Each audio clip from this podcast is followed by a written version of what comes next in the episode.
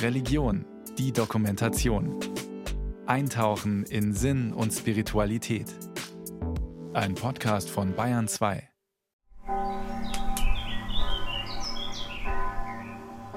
Gott hat uns der Menschheit den Auftrag gegeben, die Schöpfung zu verwalten, in Verantwortung vor ihm, in seinem Sinn und mit der Kraft, die er uns schenkt. Aber wir alle sind nur ein kleines Glied in der langen Kette derer, die vor uns kamen und die nach uns kommen und unser Werk fortführen werden. Schritt für Schritt. Pater Florian von Bayern, 2021.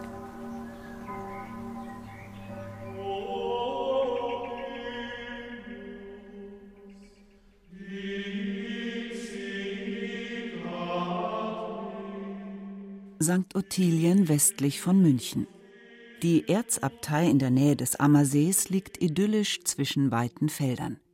Sie ist der Sitz der internationalen Kongregation der Missionsbenediktiner, zu der rund 1000 Mönche in fünf Kontinenten gehören.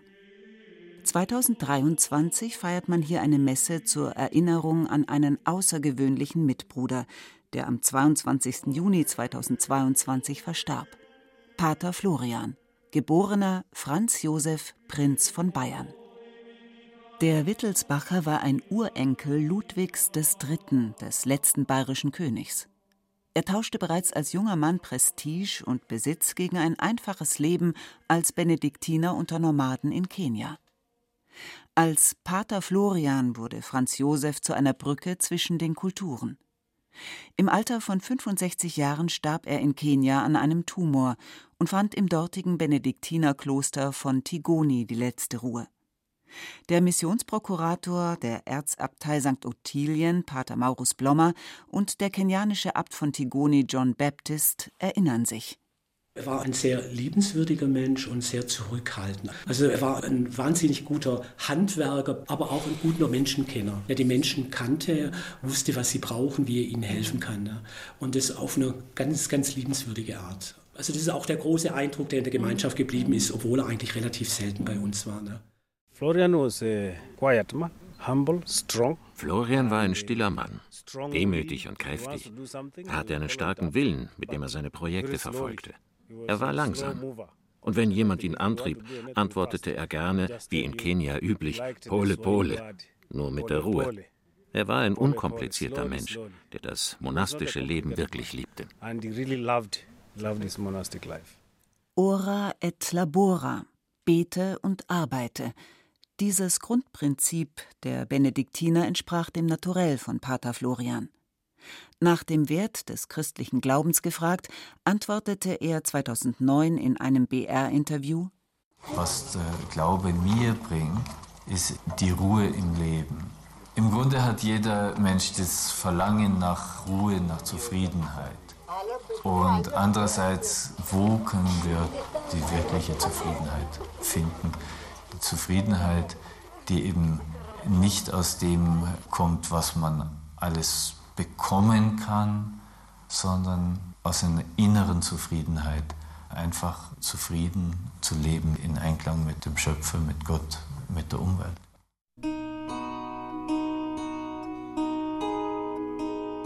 Felderfing am Starnberger See. Nicht weit von hier in Leutstetten ist Pater Florian zusammen mit sechs Geschwistern aufgewachsen. In Feldafing lebt bis heute seine Mutter auf einem Familiengut mit herrlichem Blick über den See, Theresa von Bayern. Ihr verstorbener Mann, Prinz Rasso von Bayern, war ein Enkel König Ludwigs III. Sie selbst ist eine Urenkelin der aus Bayern stammenden Kaiserin Elisabeth von Österreich, die als Sissi weltberühmt wurde. Hier am Starnberger See ahnt man, wie sehr Pater Florian von der Natur und der Einbindung in seine Familie geprägt wurde. Auf einer Kommode steht ein Foto von ihm. Was ist seiner Mutter, was seinem jüngeren Bruder Prinz Wolfgang besonders von ihm in Erinnerung? Die wilden Haare. Ich habe zu Hause ein Bild hängen vom König Ludwig I. Und wenn man da ein Bild von Florian daneben hält, dann ist es die gleiche Person. Seine pfunzelnden Augen, voller Lausbüberei. Als kleiner Bub, auch mit den Geschwistern, er war immer der Tonangebende, was man spielt. Seine unglaubliche Anziehungskraft auf Kinder. Wenn der Florian irgendwo da war, wo auch Kinder waren, die hingen alle an ihm. Und da ist er in einer freien, ungezwungenen Art mit den Kindern umgegangen, hat mit ihnen auch in der Mönchskutte Fußball gespielt. Und er war ein ausgesprochen frommes Kind. Er wollte Missionar werden und dann sehr bald kam auch die Priesterberufung dazu. Und ja, er hat sein Wunschziel erreicht. Den Weg zum Theologiestudium musste sich der junge Franz Josef allerdings schwer erkämpfen, erzählt Theresa von Bayern. Denn der ebenso intelligente wie handwerklich begabte Junge litt an Legasthenie, einer Leserechtschreibstörung, die damals kaum erforscht war. 1986 war er trotz aller Hürden am Ziel und besiegelte als Pater Florian mit den Mönchsgelübden seine Zugehörigkeit zu einer weiteren Familie, den Missionsbenediktinern von St. Ottilien. Damals ahnte Pater Florian noch nicht, wie sehr ihn seine Probleme mit dem deutschen Schulsystem später motivieren würden, Lösungen für die Schulprobleme von Kindern afrikanischer Nomaden zu finden. Er sollte es nach und nach an seinem Einsatzort erkennen, in Kenia. Pater Florian 2009 im BR-Interview. Diese Schulprobleme und das alles hat mich auch gelehrt, nachzudenken. Probleme nicht nur als Schwierigkeiten zu sehen, sondern eben auch als Herausforderung, um daran zu lernen, den Weg im Leben zu finden. Afrika!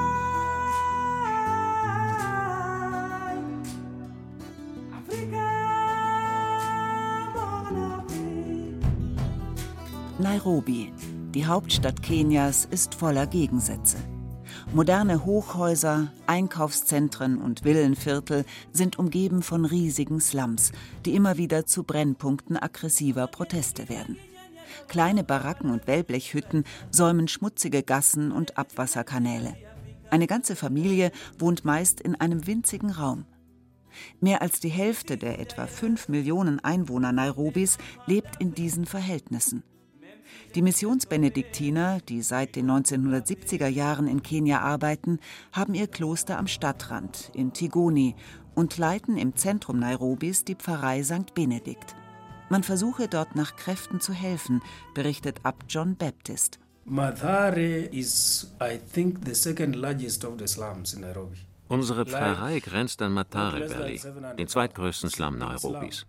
In ihm leben etwa 700.000 Menschen aller Glaubensrichtungen. Katholiken, Protestanten, Muslime. Wir betreiben hier eine Grundschule, die allen offen steht.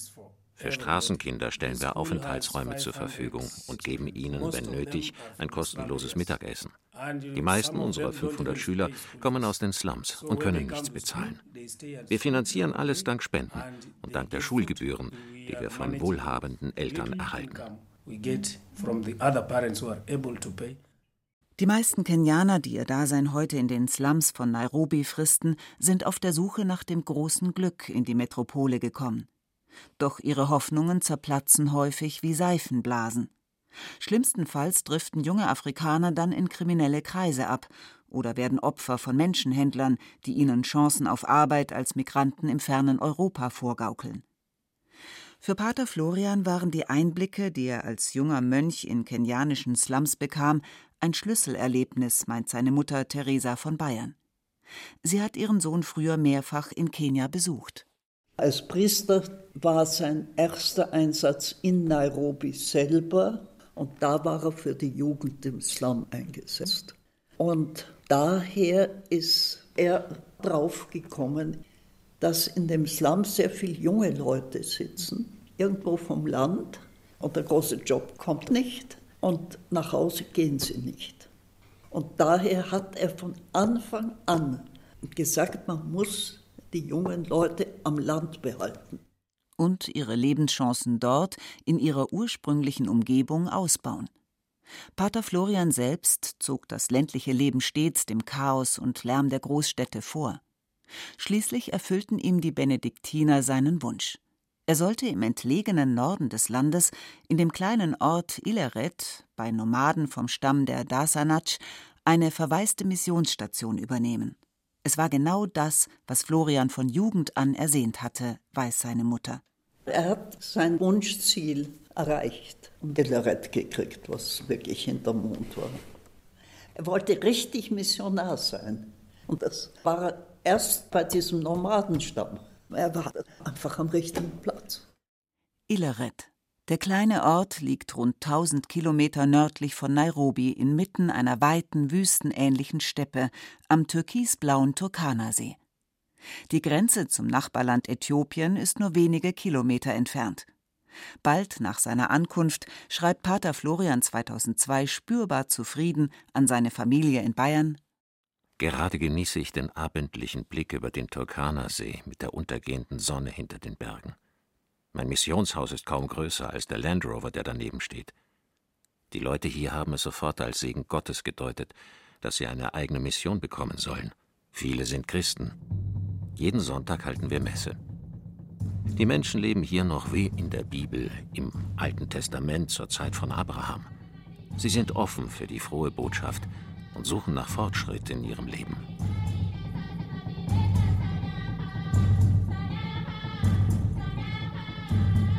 Der Turkana-See ist einer der größten Wüstenseen der Erde, ein Salzsee.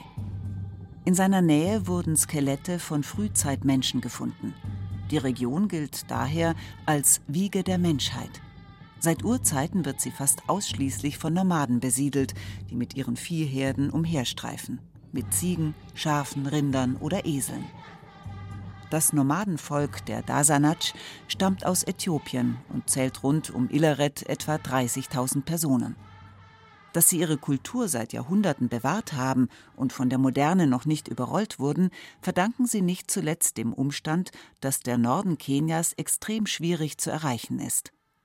Zu den Gästen aus Deutschland, die den mehrtägigen Weg durch die staubige Wüstengegend auf sich nahmen, um Pater Florian zu besuchen, zählt der Leiter der Kongregation von St. Ottilien, Präses Jeremias Schröder. Ich bin einmal mit dem Lastwagen gefahren. Ich durfte als der Weiße noch vorne im Lastwagen mit drin sitzen. Die anderen 30 Passagiere saßen hinten oben auf der Ladefläche. Eine Nachtfahrt, damit es nicht so heiß ist, weil die Reifen dann besser halten, weil man eben quer durch die Wüste fährt.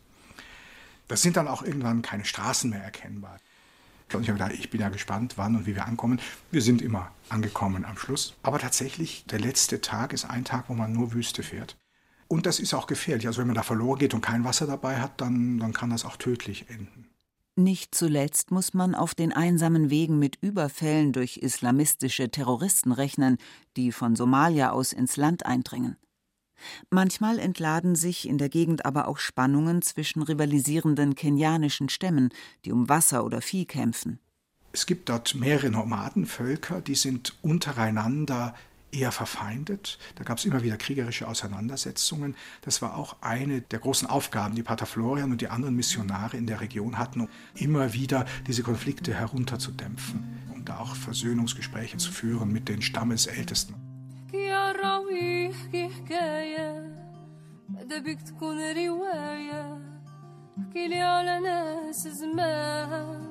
Auf dem Weg von Nairobi nach Ileret liegt auf halber Strecke das Benediktinerkloster von Nanyuki. Es steht am Fuß des über 5000 Meter hohen Mount Kenya, den das Volk seit Urzeiten als heiligen Berg verehrt. Hier haben die Mönche in ihrem weiten Garten ein Projekt verwirklicht, das afrikanische und biblische Traditionen eindrucksvoll verbindet. Es trägt den Namen African Bible on the Ground, Bibel auf der Erde Afrikas und lockt alljährlich Tausende von Besuchern an. Auf pädagogisch durchdachten Rundwegen begegnen sie Steintafeln mit Bildern und Symbolen, Bibeltexten und afrikanischen Weisheiten. Im Mittelpunkt steht das Motiv Versöhnung, erläutert Prior Joseph Ilaya, der Nanyuki lange geleitet hat. Ob du Moslem oder Christ bist, Stamm A oder B angehörst. Jeder Mensch, der hierher kommt, wird von dem Konzept angesprochen und kann lernen, Ängste oder Verletzungen zu überwinden und sich zu versöhnen. Ein afrikanisches Sprichwort sagt, Wer versteht, vergibt. Der Erste, der uns vergibt, ist Gott. Und wenn du die Beweggründe anderer verstehst, kannst auch du ihnen mit Gottes Hilfe viel verzeihen und mit ihnen friedlich zusammenleben. Pater Florian hat in einem Buch über seine Erlebnisse in Kenia 2009 sinngemäß folgende Geschichte festgehalten. Alle Stämme hier glauben in irgendeiner Weise an Gott, aber jeder Stamm für sich. Als ich im Aurortal tätig war, kam es oft zu Kämpfen mit einem Nachbarstamm, den Bogot. Wir besprachen das Problem in der dortigen Schule anhand des Gebots der Nächstenliebe. Wen sollst du lieben? fragten wir die Kinder. Deine Eltern, deine Geschwister, deine Nachbarn, kam zur Antwort. Okay. Und die Bogot? Nein, die nicht, die sind Feinde. Erst nach und nach, so der Benediktiner, konnten er und ein Mitbruder den Kindern klarmachen, dass Gottes Gebote für alle Menschen gelten, weil alle Gottes Kinder sind. In Illeret erlebte Pater Florian eine ähnliche Situation, als er sich bemühte, zwischen den Stämmen der Dasanatsch und der Gabra zu vermitteln. Es war eben bisher jeder Stamm nur für sich und der Nachbarstamm ist nur Feind. Das muss eben sich entwickeln, dass das ja auch Menschen sind, dass der gleiche Gott ist, der die erschaffen hat und uns erschaffen hat. Entwicklung, davon war der Missionsbenediktiner zunehmend überzeugt, vollzieht sich in Afrika nicht in Jahren, sondern in Generationen. Man kann sie nicht erzwingen, sondern nur im Dialog mit dem jeweiligen Volk und seiner Tradition entfalten. Dafür hatte Pater Florian ein feines Gespür, meint seine Mutter. Das war seine Stärke. Er hat immer gesagt, er kommt aus einer Familie mit Tradition. Also kann ich mich in die Tradition anderer hineindenken. Und ich will sie nicht herausreißen. Ich will sie nur in, in die richtigen Bahnen lenken.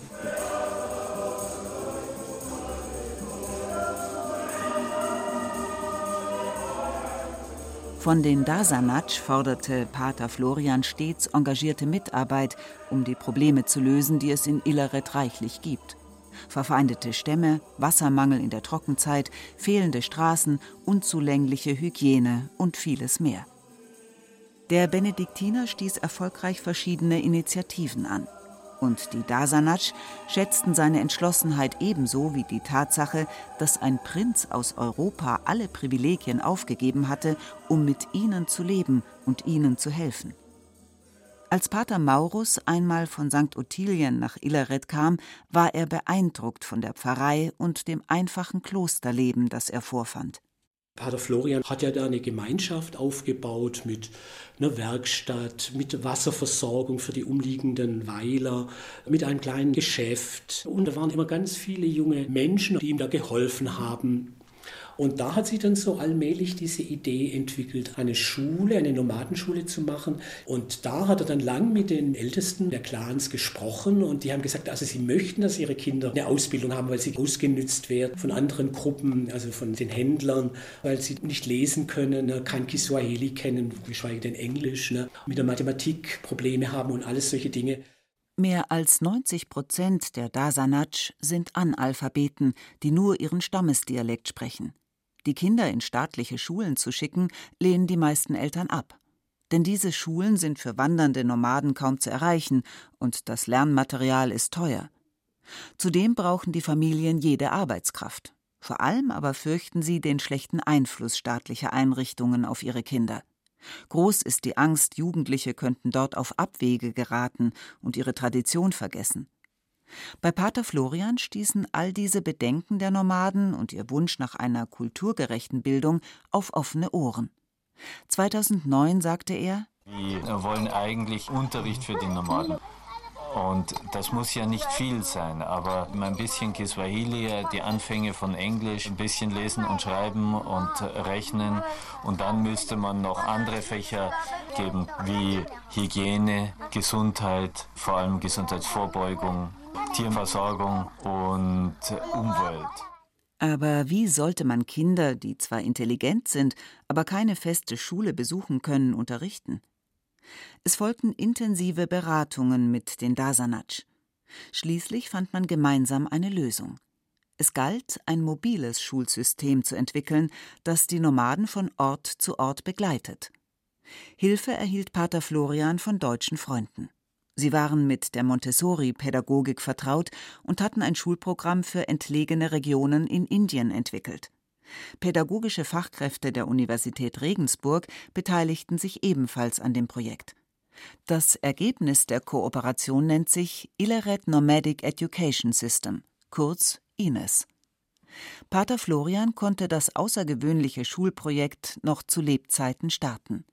Und Abt John Baptist aus dem Benediktinerkloster von Tigoni in Nairobi, das für Illeret zuständig ist, freut sich heute über den Erfolg. Die mobilen Schulen, zu denen jeweils auch ein Lehrer oder eine Lehrerin gehört, wandern mit den Nomaden. Das Unterrichtsmaterial wird aus lokalen Materialien hergestellt. Man malt Bilder auf Tierhäute oder stickt Perlen auf Tücher. Transportiert wird das Ganze in Ledertaschen auf Eseln. Und wenn sie an einem Ort ankommen, laden die Kinder ihr Unterrichtsmaterial ab, sammeln sich im Schatten eines Baumes und arbeiten dann mit ihrem Lehrer zusammen. So ist es ganz einfach, sie zu unterrichten.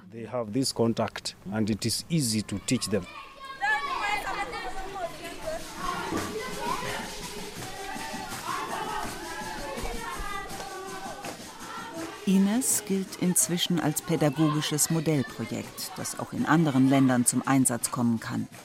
Zwei junge Pädagoginnen der Universität Regensburg, Theresa Schaller und Ruth Würzle, sind regelmäßig vor Ort und berichten.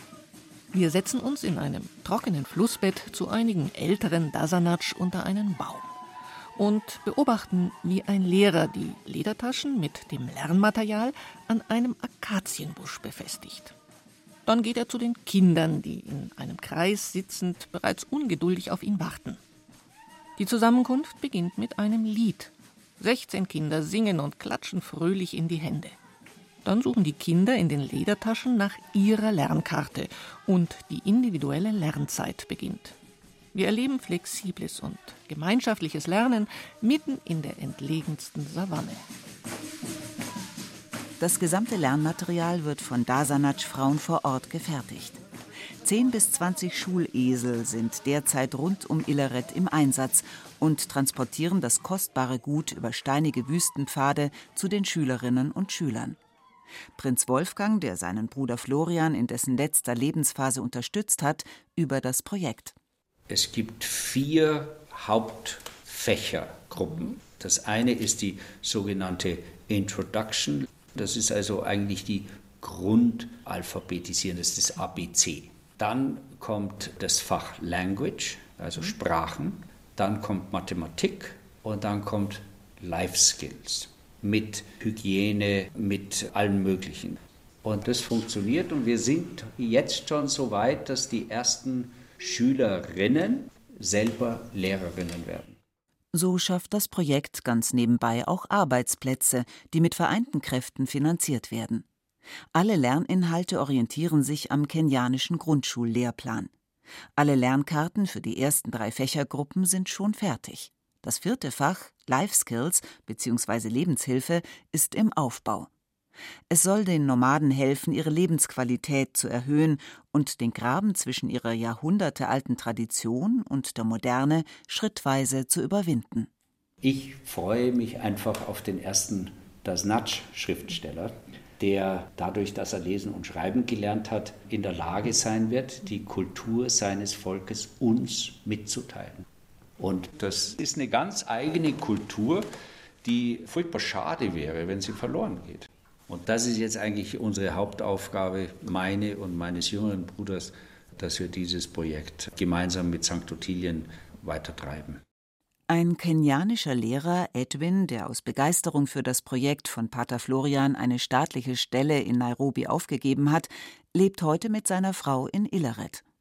Er koordiniert Ines vor Ort und ließ seinen jüngsten Sohn kürzlich auf den Namen Florian taufen. Die Missionsbenediktiner wollen ebenfalls alles tun, damit Ines auch zukünftig erfolgreich bleibt, versichern Abt John Baptist und der Abtpräses der Missionsbenediktiner Jeremias. Unser Ziel ist, die Zahl unserer Mitbrüder in Ilare zu verstärken. Wir werden als monastische Gemeinschaft unser Bestes geben, damit dieses Projekt und der Auftrag, den Pater Florian uns hinterlassen hat, gut weiterläuft. Pater Florian war ja so ein richtiger Pioniertyp und wollte durch sein eigenes Beispiel die Menschen dazu bringen, dass sie selber weiterentwickeln, was es bei ihnen vor Ort gibt. Und ich denke, das, was der Pater Florian da begonnen und gesät hat, das fängt jetzt an, Frucht zu tragen. Pater Florian selbst hat im Vorwort zu seinem Buch 2009 voller Zuversicht gesagt, wir müssen uns damit abfinden, dass wir nur ein Baustein im Masterplan Gottes sind. Das gilt nicht nur für mich hier in Ilaret, sondern für jeden Menschen, der an Gottes großartigem Schöpfungsplan mitarbeiten will. Das heißt, dass wir unsere Grenzen akzeptieren müssen, aber auch, dass wir die Gewissheit haben, dass Gott sich um das Weitere kümmern wird.